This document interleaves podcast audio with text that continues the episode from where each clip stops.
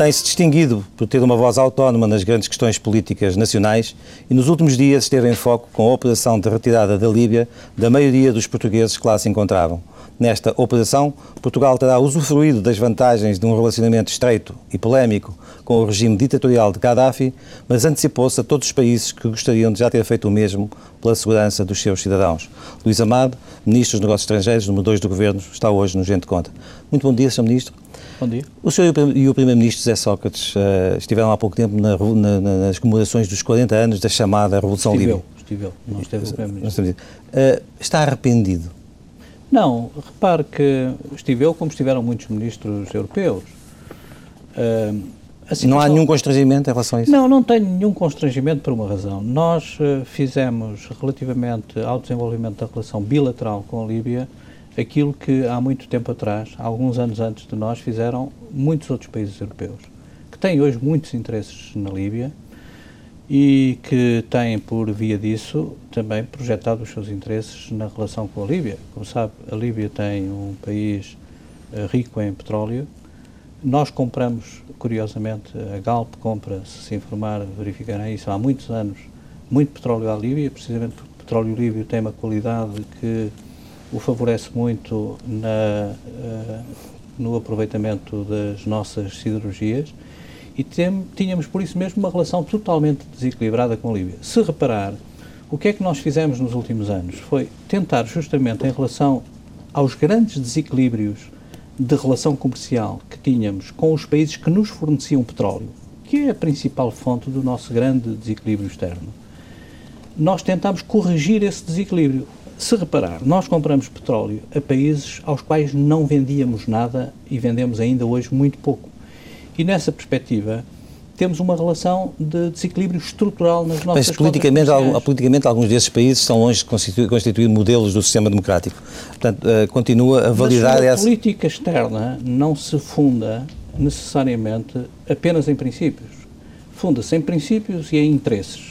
E a nossa política externa, nessa perspectiva, não é diferente das políticas externas de todos os Estados europeus, que neste momento têm exatamente o mesmo tipo de de desenvolvimentos na sua política externa. E, portanto, é absolutamente ridículo, do meu ponto de vista, pretender desenvolver uma relação na base de uma avaliação das condições democráticas de cada país. Se fosse assim, nós não tínhamos relações com muitos países com os quais nós temos relações há décadas. E que devemos continuar a ter. E que devemos continuar a ter. Agora também lhe digo, relativamente à Líbia, o esforço que tem sido feito pela comunidade internacional, pelos Estados Unidos e pela Europa na última década, mas em particular nos últimos cinco anos, foi o de justamente ajudar um país que tem um sistema político anacrónico, um sistema político totalmente diferente de todos os sistemas políticos, mesmo no mundo árabe, tentar fazer com que esse uh, regime se adaptasse às condições de mudança e às exigentes condições de relação que um país tão importante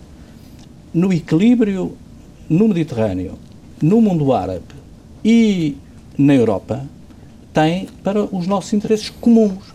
E, portanto, esse exercício de adaptação foi um desafio que se colocou à Europa no seu conjunto e, por isso, a União Europeia tinha relações estreitas, estava a aprofundar as relações com a Líbia, no quadro de uma política de uh, normalização de um sistema político que, vindo de um sistema de isolamento internacional, como teve durante duas décadas, tinha disfunções que, como hoje se verificam, justificam em grande parte que a crise na Líbia tenha desenvolvimento completamente diferente da que teve a crise na Tunísia ou no Egito. Mesmo dentro do PS, de qualquer forma, ouvem-se vozes um pouco críticas destas, dessas ligações uh, comerciais e, e, políticas. Uh, como é que olha para essas críticas?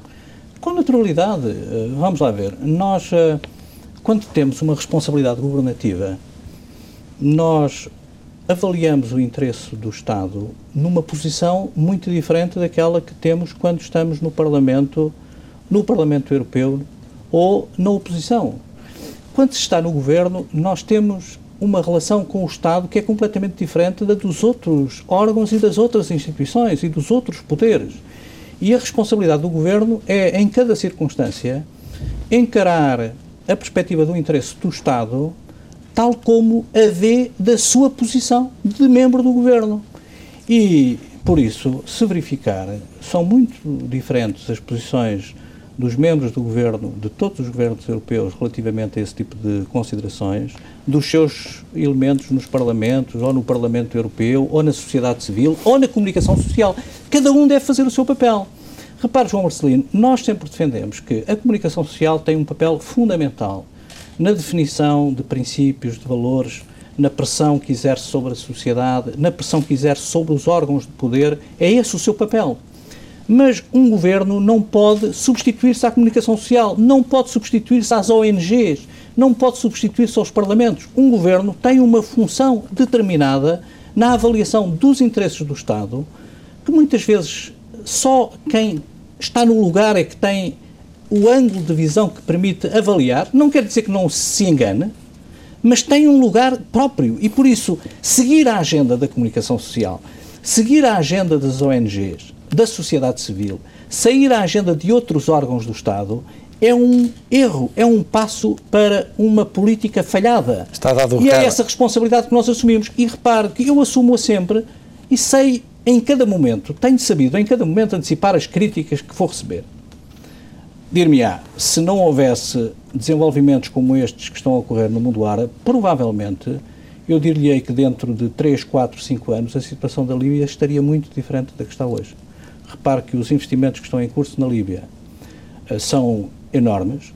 Os movimentos dentro do regime para normalizar a vida política da Líbia eram muito grandes e provavelmente os países que têm estado uh, empenhados, todos os países europeus, com poucas exceções, provavelmente só os países do, mais do leste e norte da Europa menos empenhados nesse processo, provavelmente teriam conseguido uma normalização de um regime que provavelmente não deixaria de ter os problemas que outros regimes de vizinhança necessariamente têm evidenciado. O governo português foi rápido a, a conseguir a zelar pela, pela salvaguarda, salvaguarda de, dos seus cidadãos.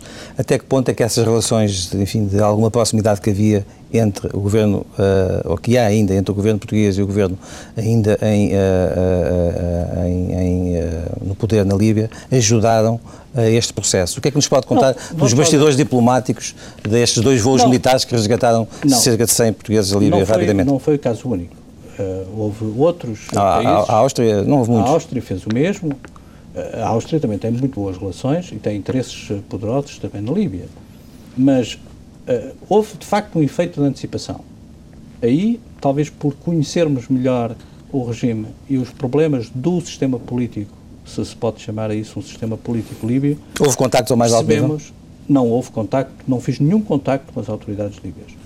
Houve foi agilidade na decisão relativamente ao envio de uma força que pudesse uh, uh, ocupar uh, um lugar num processo que nós antecipámos como muito difícil, porque nós no sábado percebemos que a deterioração das condições de segurança no país se iriam acelerar por força da natureza do regime, que é um regime muito horizontal, sem cadeia de comando e sem instituições de comando como havia na Tunísia e como havia Uh, no Egito. Sempre a desagregação que, iria ser mais rápida. Sempre dissemos que se se perder o controle desta situação, uh, o confronto civil é praticamente inevitável, porque é um regime tribal organizado em, à volta de quatro dezenas de tribos que partilharam o poder durante estes 40 anos, num sistema de equilíbrios muitas vezes precário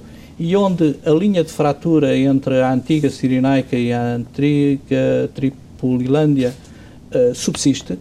O rei Idris era da região leste de fronteira com o Egito, da Cirenaica, de Benghazi, e essa derrota do rei nas mãos da revolução nunca foi bem aceita por essa população e, portanto, essa linha de fratura sempre existiu, está lá hoje muito viva, e, portanto, sempre percebemos que se as reformas não se fizessem rapidamente, o sistema teria que se adaptar. Mas a, a, minha, a, minha, a, minha, pergunta seguinte tinha a ver com isso, ou seja, a opinião pública ocidental foi de alguma forma apanhada de surpresa há cerca de pouco mais de um mês com, com, com o eclodir destas manifestações na Tunísia, que rapidamente se alastra. Uh, a minha pergunta é o seguinte, nos meios diplomáticos uh, uh, havia alguma informação confidencial que, que fizesse perceber o que viria aí? Não, repare o seguinte, eh, se você, se o, meu amigo verificar, uh, todos os serviços de inteligência foram surpreendidos por esta situação. Não estou a falar da inteligência portuguesa, que não, tem estou pouca expressão. Estou, tem, tem informações ao nível europeu. Mesmo... Não, se reparar, nenhum sistema de inteligência, nem o sistema de inteligência americano antecipou esta crise, nem a diplomacia. E não antecipou esta crise precisamente porque, como há pouco falávamos, nós estamos a lidar com uma realidade nova nessa região. Em todos os nossos países nós sentimos esses fenómenos novos de interação entre os novos meios de comunicação, as redes sociais e o efeito potenciador da revolta individual em termos sociais. Muito disso se passou nas crises da Tunísia e do Egito. Tiveram uma grande projeção a partir de fenómenos novos e que não foram efetivamente antecipados. E, e agora isso, podem ser previstos onde é que isto vai acabar? E por isso essa crise não foi antecipada. Mas eu diria o seguinte: nós sempre dissemos uma coisa, e nisso também estou à vontade para o dizer, porque eu disse na, no domingo, no jantar com os meus colegas no Conselho Europeu, precisamente porque em 2007, durante a presidência portuguesa, nós sempre dissemos que se a Europa não olhava rapidamente para os fenómenos que estavam em desenvolvimento na fronteira sul da Europa e se continuava obcecada com os desenvolvimentos na fronteira leste, com a relação com os países da vizinhança de leste, com a Ásia Central e com a Rússia, a Europa estava a desfocar a sua visão do que era o futuro das relações com a fronteira sul, onde um arco de instabilidade se estava a consolidar e que nos iria confrontar com enormes problemas. Se uh, olhar hoje para trás e verificar os principais documentos da presidência portuguesa sobre essa matéria, encontrará muito aviso relativamente aos problemas económicos, sociais, aos problemas políticos que se estavam a adensar nesta região. Nunca tivemos nenhuma dúvida. Já vamos a essa, a essa, a essa parte das relações da União Europeia com, com, o Maghreb, mas eu gostaria de fazer algumas perguntas antes disso. Acredita que vai ser possível uma transição para a democracia nestes países? É desejável. Uh, é desejável, desde logo que a Europa encare as transições políticas, as transformações políticas que estão a ocorrer nestes regimes numa perspectiva democrática e tem que se responsabilizar a Europa também por uh, apoiar estes processos e aceitá-los em toda a sua dimensão. Eu creio é que a Europa não pode fazer mais, e disse aos meus colegas europeus, aquilo que fez no passado, que é jogar a carta democrática, uh, mas jogar a carta democrática uh, não aceitando as consequências totais da Carta Democrática. Como não aceitou há uns anos na Argélia? Em 2000 eu estava no governo, uh, perante a vitória de uma força islamista uh, na Argélia, houve um golpe militar e a reação da Europa foi totalmente silenciosa em relação ao que isso passou, precisamente porque o perigo de uma radicalização islâmica num país com a importância da Argélia e com a importância estratégica do ponto de vista da segurança energética da Europa, uh, pôs esse travão. E isso foi um erro da Europa na altura? Eu não sei se foi um erro. O que eu sei é que, nesta fase, e perante o desenvolvimento das crises a que nós vimos assistindo, a Europa não tem possibilidade mais de ficar dominada pelo síndrome, aquilo que eu chamo o síndrome da Argel, ou pelo síndrome do Hamas, que aconteceu em 2005. Uhum. A Europa tem que estar disponível para apoiar os processos democráticos e aceitar os resultados. E aceitar os resultados. Qual é o problema que nós temos? E por isso temos refletido bastante sobre isso e temos uh, colocado uh, aos nossos parceiros uh, elementos de reflexão que me parecem absolutamente pertinentes.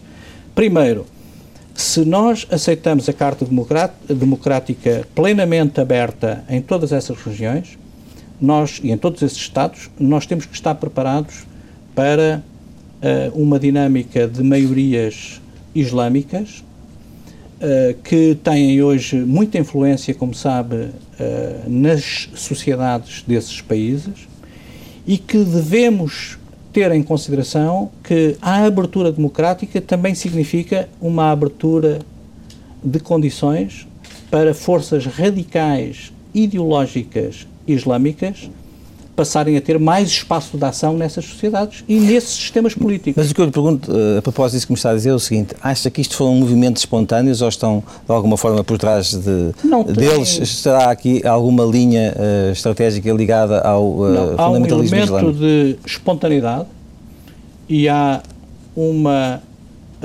um aproveitamento oportunista por parte de algumas forças relativamente a um movimento que vai de encontro às suas próprias uh, expectativas e em relação a, aos seus objetivos.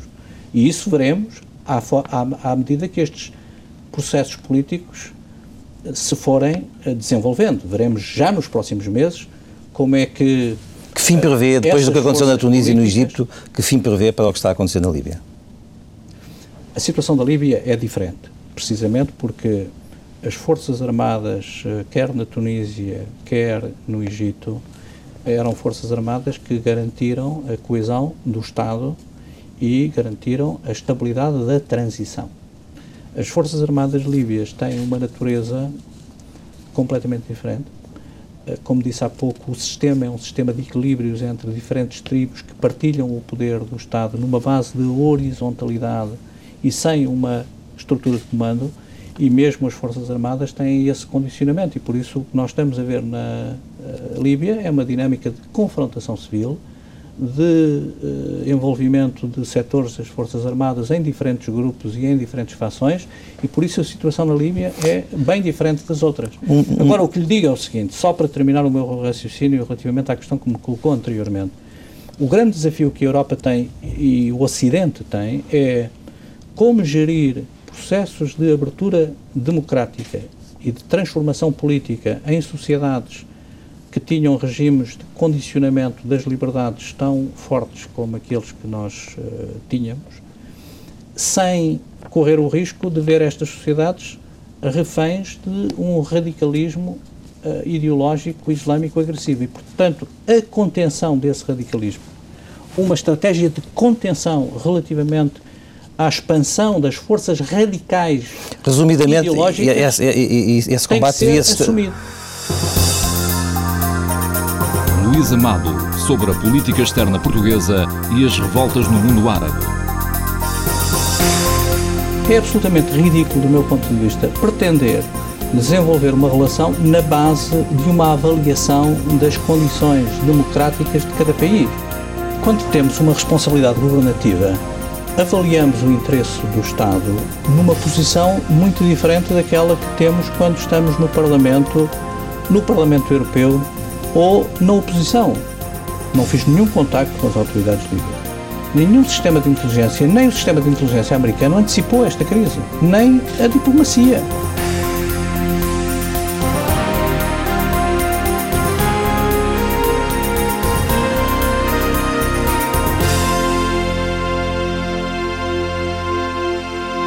Devia, e devia estabelecer, ou devia ter como objetivos uh, que pontos? Uh, o conflito israelo-palestiniano? Eu tive a oportunidade hoje mesmo de uh, enviar aos meus colegas europeus e à, à minha à alta representante de, de, para a política externa da União Europeia um documento de reflexão contendo essas ideias essenciais. Nós não combatemos o radicalismo ideológico islâmico nem militarmente, nem com diplomacia. É preciso mais do que isso. É preciso ter, relativamente a estas forças, uma visão estratégica de contenção da sua expansão, eh, designadamente dentro das forças islâmicas moderadas, e isso pressupõe, do meu ponto de vista, agir ao mesmo tempo em quatro domínios essenciais. No domínio das condições de paz e segurança na região. Paz e segurança na região. E, por isso, uma região que é dominada por um conflito há 60 anos entre Israel e os países árabes, entre Israel e a Palestina, tem que ser encarado como um problema fundamental. Repare, como é que nós podemos pensar em democracia, em expansão nesse mundo? Em desenvolvimento económico que sustenha o desenvolvimento quais, do processo democrático, sem garantir condições de paz e segurança. E quais são os outros três pontos?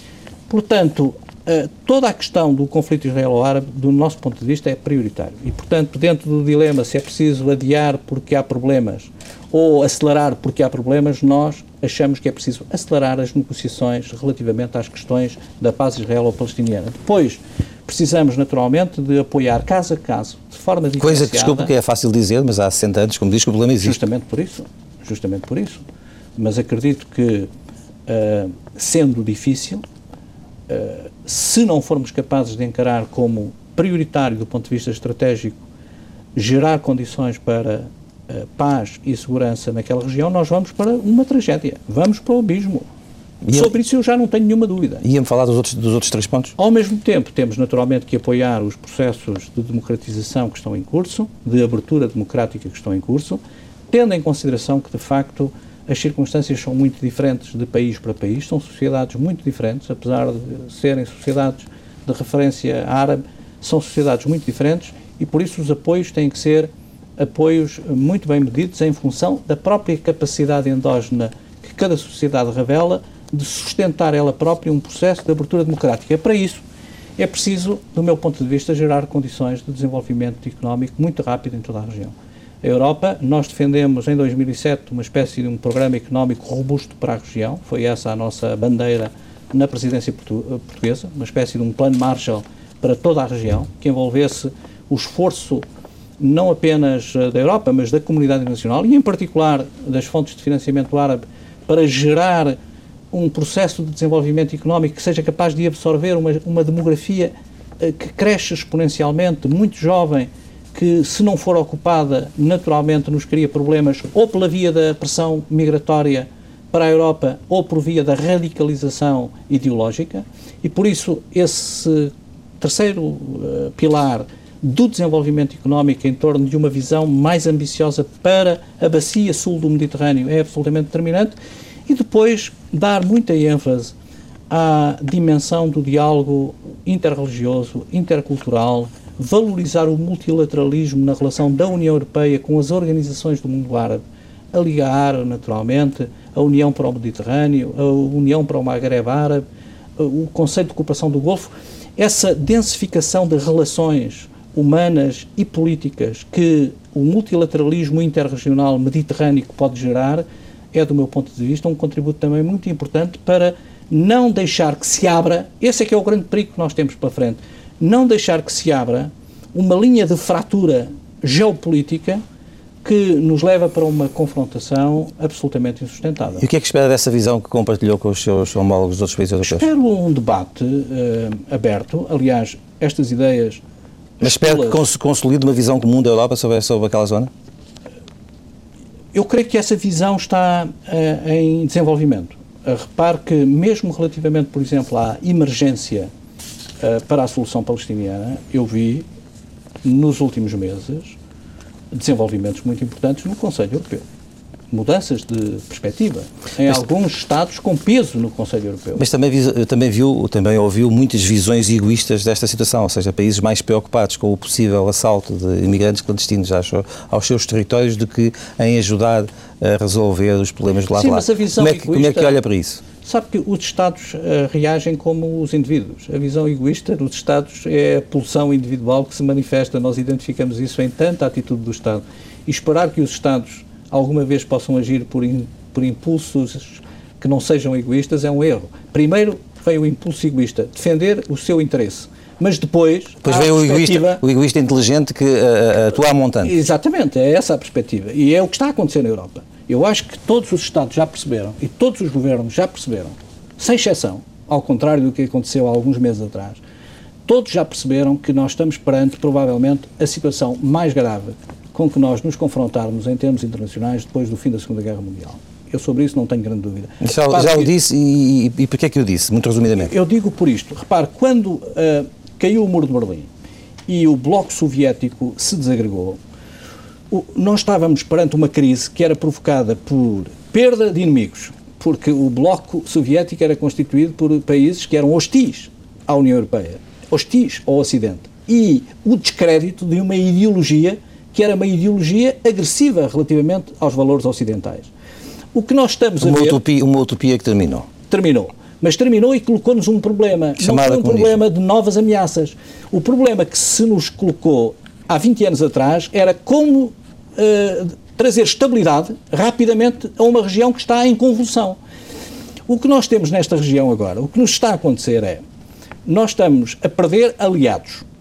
Repare que todos Nós, europeus europeus ocidentais eram aliados na luta contra o terrorismo e aliados estratégicos na contenção relativamente às fontes de abastecimento energético vitais para a economia ocidental. Estão ali dois terços das reservas de energia com que nós vivemos. E por isso nós estamos a perder regimes que, apesar de tudo, eram regimes que eram favoráveis estrategicamente aos nossos interesses e não sabemos o que aí vem. E mesmo assim devemos estar eh, do lado, inequivocamente do lado da democratização destas sociedades. Não podemos deixar de estar. O dado novo, o dado novo neste momento é esse.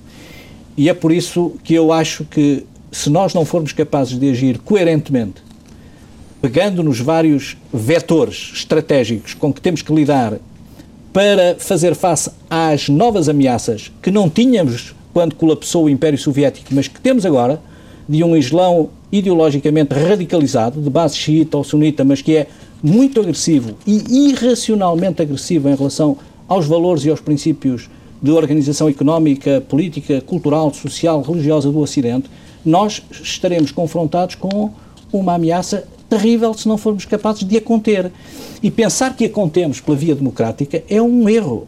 Nós podemos contê-la jogando a carta da abertura democrática, mas ao mesmo tempo jogando nos problemas de segurança e de confiança de segurança que se colocam na relação entre os dois mundos e no problema económico, absolutamente no, decisivo. No caso da Líbia, concretamente, e em defesa dessa sua tese, pode-se chegar ao limite de, de, de uh, aceitar uma intervenção da, militar da NATO?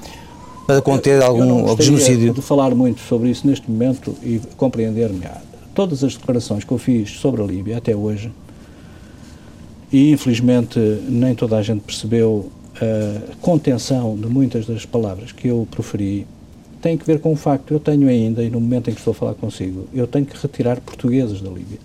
E, portanto, eu tenho que ter alguma contenção na forma como avalio as uh, relações uh, com uh, um Estado que está a passar pelos problemas que nós sabemos e, portanto, terei a oportunidade, eventualmente, de falar mais exaustivamente sobre a Líbia uh, daqui a algum tempo.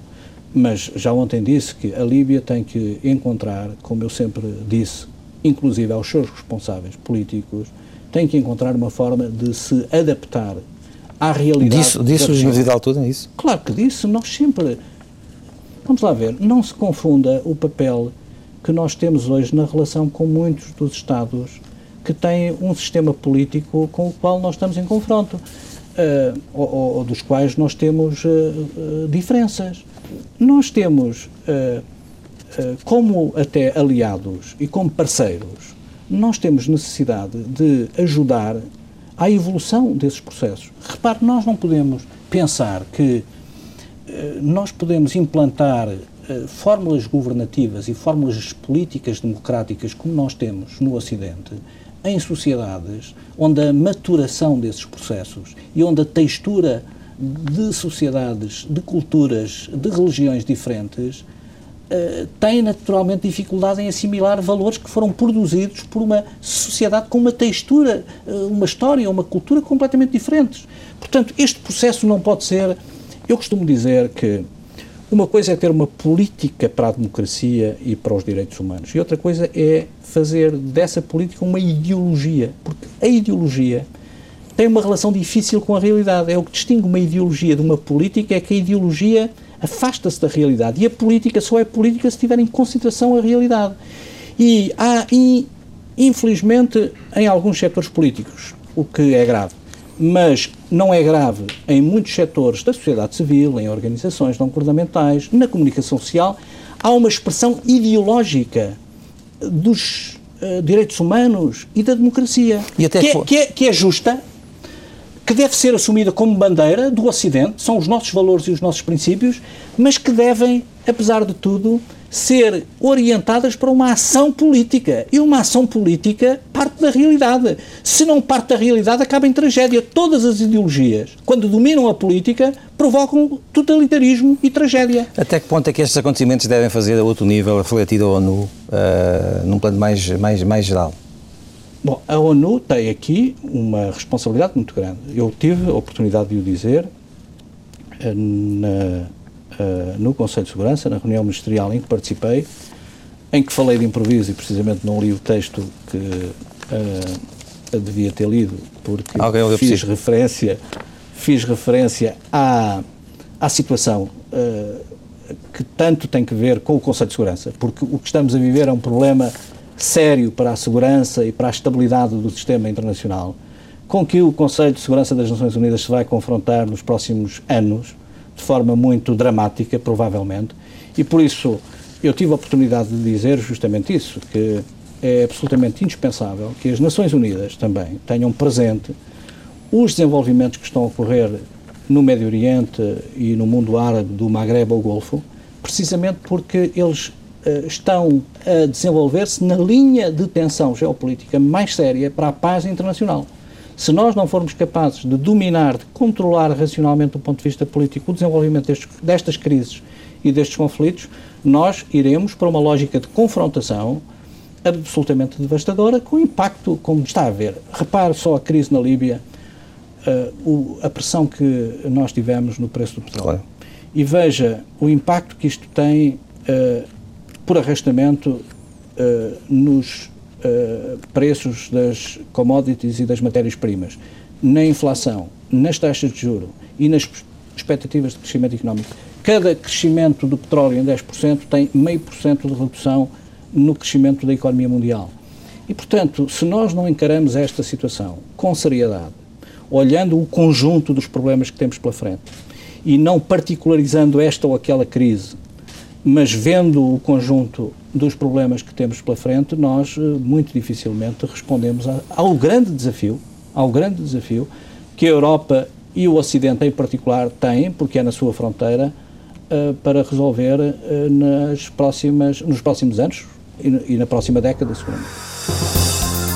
Luís Amado, sobre os desafios da Europa e da comunidade internacional perante crises no Maghreb e Médio Oriente.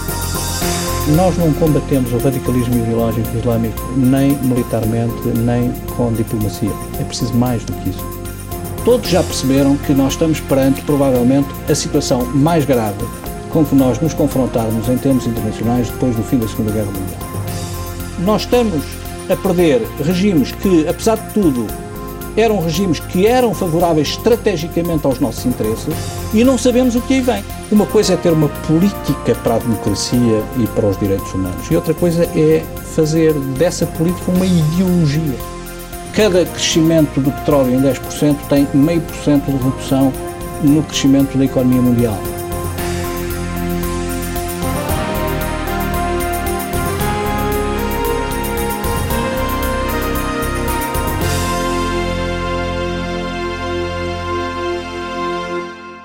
Aproveito também a sua presença aqui para lhe colocar algumas questões de âmbito uh, nacional. O senhor, por diversas vezes, tem divergido publicamente uh, do Primeiro-Ministro. Uh, Lembro-me da questão do, do, do déficit público, que devia ser limitado pela Constituição. Um, Lembro-me também a questão de, de, de, do eventual governo uh, com, com outro quadro parlamentar de apoio, mais estável. Lembro-me também das divergências de discurso uh, na recente uh, visita ao Qatar. Eu pergunto. Essa não foi divergência. Essa não foi divergência? Não.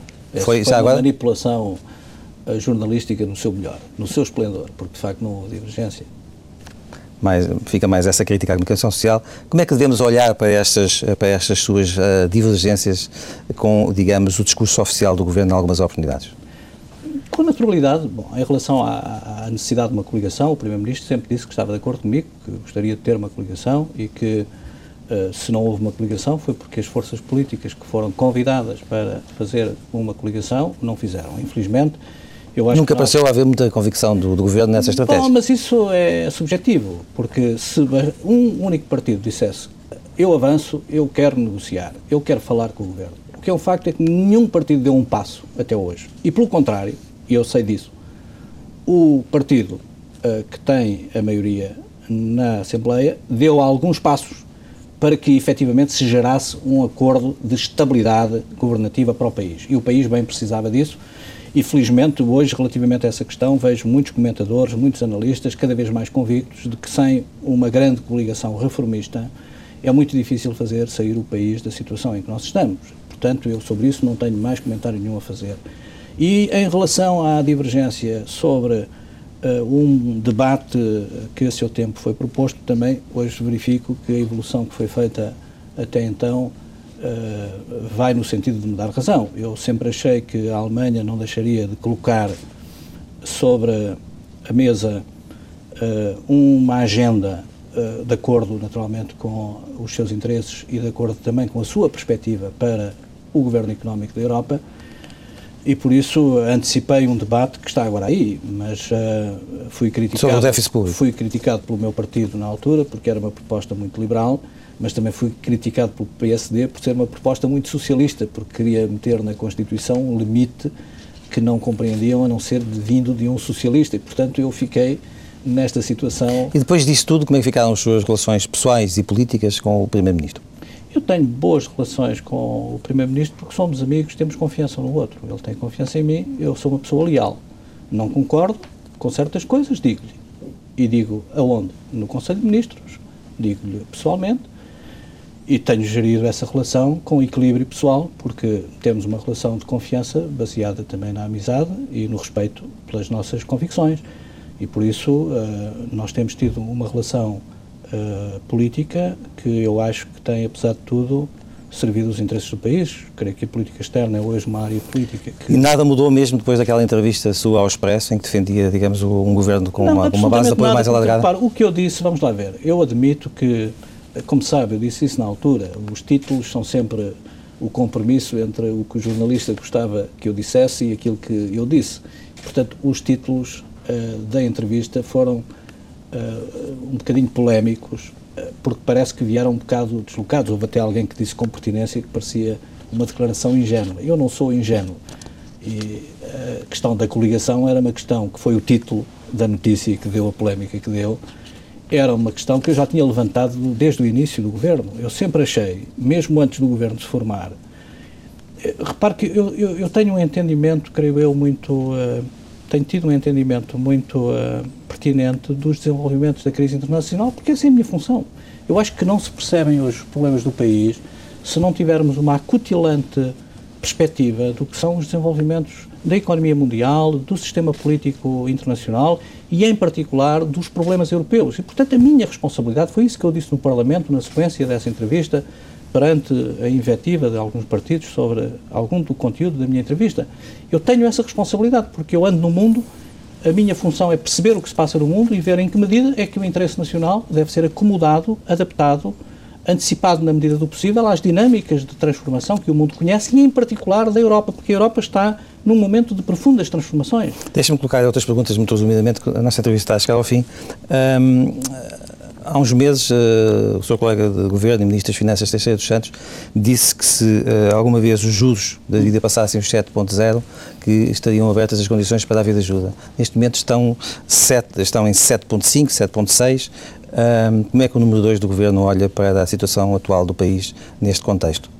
Bom, eu tenho olhado para a situação do país sempre com muita preocupação. Aliás, eu ponho sempre na minha cabeça e no meu espírito o interesse do país e tenho visto com preocupação. Mas devemos olhar para isto e perceber que as ajudas, uh, uh, o recorrer aos fundos não, europeus há, poderá estar mais iminente do que. Não, há dúvidas sobre o governo isso. Aliás, eu acho que tudo o que se diga neste momento a respeito disso é pernicioso para o país. Eu Tanto tal como no caso da Líbia, a contenção. Não, uh, repare, vamos lá ver. Nós estamos, hoje governar, hoje governar é uma tarefa muito mais exigente do que era há uns anos atrás, porque governar exige sempre resolver problemas, decidir, tomar às vezes decisões muito difíceis, mas ao mesmo tempo nós temos que gerir expectativas, porque no mundo mediático, com a acutilância de Vossas Excelências, os jornalistas, a comunicação social, a pressão dos atores, nossos parceiros, a gestão de expectativas é absolutamente decisiva para uma boa governação. Até há pouco tempo, um governo geria expectativas uh, dos seus eleitores, da sua opinião pública, porque a democracia pressupõe essa dialética permanente entre quem representa e quem é representado e das expectativas que vai gerando a ação governativa na perspectiva também da preservação de uma relação de confiança com o eleitorado. O que é que mudou radicalmente hoje na governação na Europa é que, num país como Portugal, tão dependente do financiamento externo, a gestão de expectativas dos mercados é absolutamente decisiva e, por isso, qualquer ator político, em cada palavra que diz, tem que ter em consideração o efeito dessa palavra do ponto de vista das expectativas dos mercados. E diria por isso que tudo o que hoje se diz de pressão relativamente à dívida, eh, se é preciso assistência, se não é preciso assistência, da parte da comunicação social ou da parte de observadores fora do sistema político, correto, é o seu papel, é a sua função. Um ator com responsabilidades políticas deve medir, hum, em nome do interesse nacional, o que diz neste momento. Porquê? Porque até ao final do mês de março há de facto aqui uma fase em que a gestão de expectativas relativamente ao fundo e ao mecanismo europeu financeiro uh, uh, gera alguma incerteza nos mercados. E a incerteza nos mercados é uma fonte de especulação. E, portanto, uh, as dinâmicas especulativas nos mercados têm que ser sempre acauteladas pelas declarações dos responsáveis políticos. Isto não quer dizer que se critique os especuladores. Não é isso que eu faço, nem nunca fiz. Do... O que eu digo é que a dinâmica especulativa é um facto hoje. Está sempre presente em todos os mercados, seja o mercado da cebola, como seja o mercado das obrigações do Tesouro. Muito resumidamente, duas perguntas para terminar. Um, e pedir-lhe essas respostas curtas. Já uma vez pediu ao Primeiro-Ministro para abandonar o governo?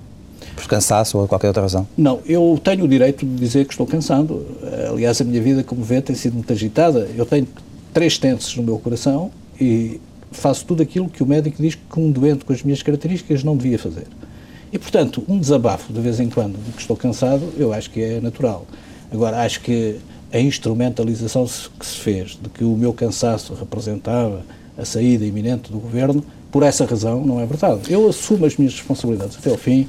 Sempre disse ao Primeiro-Ministro que hum, tinha, hum, quando aceitei ficar no governo, que tinha vontade de ficar nesta área porque eu senti que podíamos ganhar o Conselho de Segurança e podíamos cumprir os objetivos em relação à NATO. E, portanto, essa fase era uma fase que eu gostava de viver, porque se se mudasse a equipa é sempre difícil manter relações pessoais uh, que são hoje uma fonte de confiança nas relações internacionais também. E, portanto, esse era o objetivo que eu tinha mas nunca disse que, eh, feito isso, vou-me embora. Não era isso. Para terminar, como é que olhou para aquele episódio caricato eh, nas Nações Unidas com o ministro indiano a ler o discurso que o senhor tinha deixado uh, esquecido na, na, tribuna? Naturalmente, com muita. Uh, primeiro, com, muita, com muito espanto, porque quando o embaixador me chamou a atenção, eu não queria acreditar e depois nós próprios é que ajudámos a corrigir a situação, mas depois também com alguma inquietação. Nós temos vontade de ter uma relação com a, com a, a Índia uh, muito boa. A, a Índia apoiou-nos muito na campanha para o Conselho de Segurança, apoiámos-nos mutuamente, Portugal e a Índia.